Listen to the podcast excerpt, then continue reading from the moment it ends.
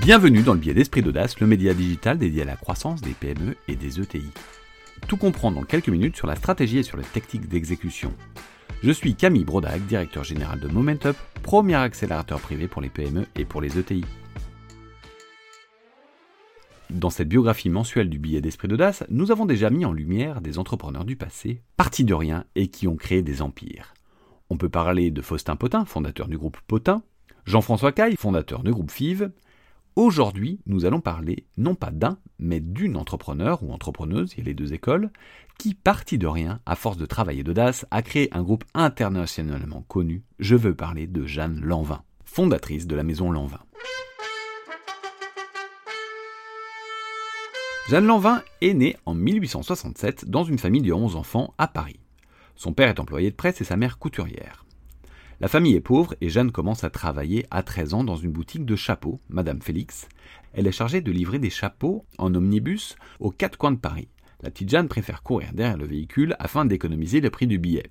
Elle devient vite garnisseuse, c'est-à-dire qu'elle s'occupe d'une certaine façon de décorer les chapeaux. Un peu plus tard, elle rentre comme modiste chez Bonny, puis à la chapellerie Cordo, qui l'enverra à Barcelone chez Caroline Montagne, une styliste qui deviendra son amie et son mentor. En 1885, elle rentre à Paris pour monter un magasin.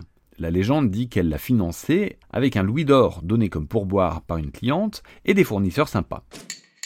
Elle ouvre par la suite une boutique rue Boissy d'Anglas, toujours à Paris. Elle vend principalement des chapeaux. Peu après, elle se marie avec un aristocrate italien. Le mariage ne dure pas très longtemps, mais débouche sur la naissance en 1897 de Marguerite, dite Marie-Blanche. Elle sera une véritable muse pour Jeanne. Elle commence par jouer à la poupée en lui créant des vêtements. Et ses créations attirent l'attention des mères des amis de sa fille qui lui demandent de créer des vêtements pour leur propre enfant. Elle lance peu après une ligne pour enfants qui cartonne et débouche peu à peu sur une ligne pour femmes. Nous sommes en 1909 la société se développe avec à sa tête une dirigeante travailleuse acharnée. La signature de Jeanne Lanvin, c'est quoi? Disons qu'il y a trois choses.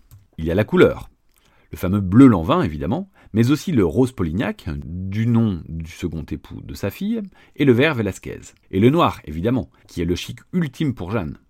La couleur étant clé, elle fondera des ateliers de teinture à Nanterre en 1926 pour maîtriser ce maillon clé dans son édifice.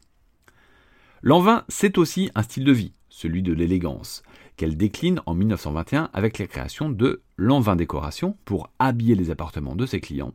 En 1924, elle se lance dans la parfumerie, qui prendra véritablement son essor en 1927 avec le fameux parfum Arpège, en hommage à la passion de sa fille pour la musique et particulièrement le piano. Encore une fois, un hommage à sa fille.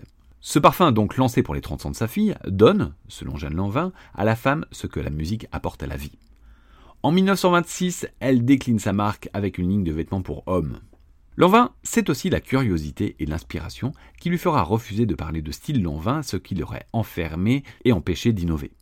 Cette inspiration lui vient de son amour pour l'art, la musique par exemple, comme on l'a vu, mais aussi la peinture. On a parlé du vert Velasquez, mais parlons aussi du bleu Lanvin qui est inspiré des fresques du peintre italien Fran Angelico. Jeanne Lanvin collectionne les peintures, notamment de Renoir, Degas, Fantin Latour, Fragonard, etc. On peut voir aussi les influences de Art déco dans ses créations. Son inspiration lui vient également des voyages, de ses nombreux voyages. Elle voyage beaucoup, consigne tout ce qu'elle voit dans ses carnets de voyage, chine des objets, des étoffes, etc.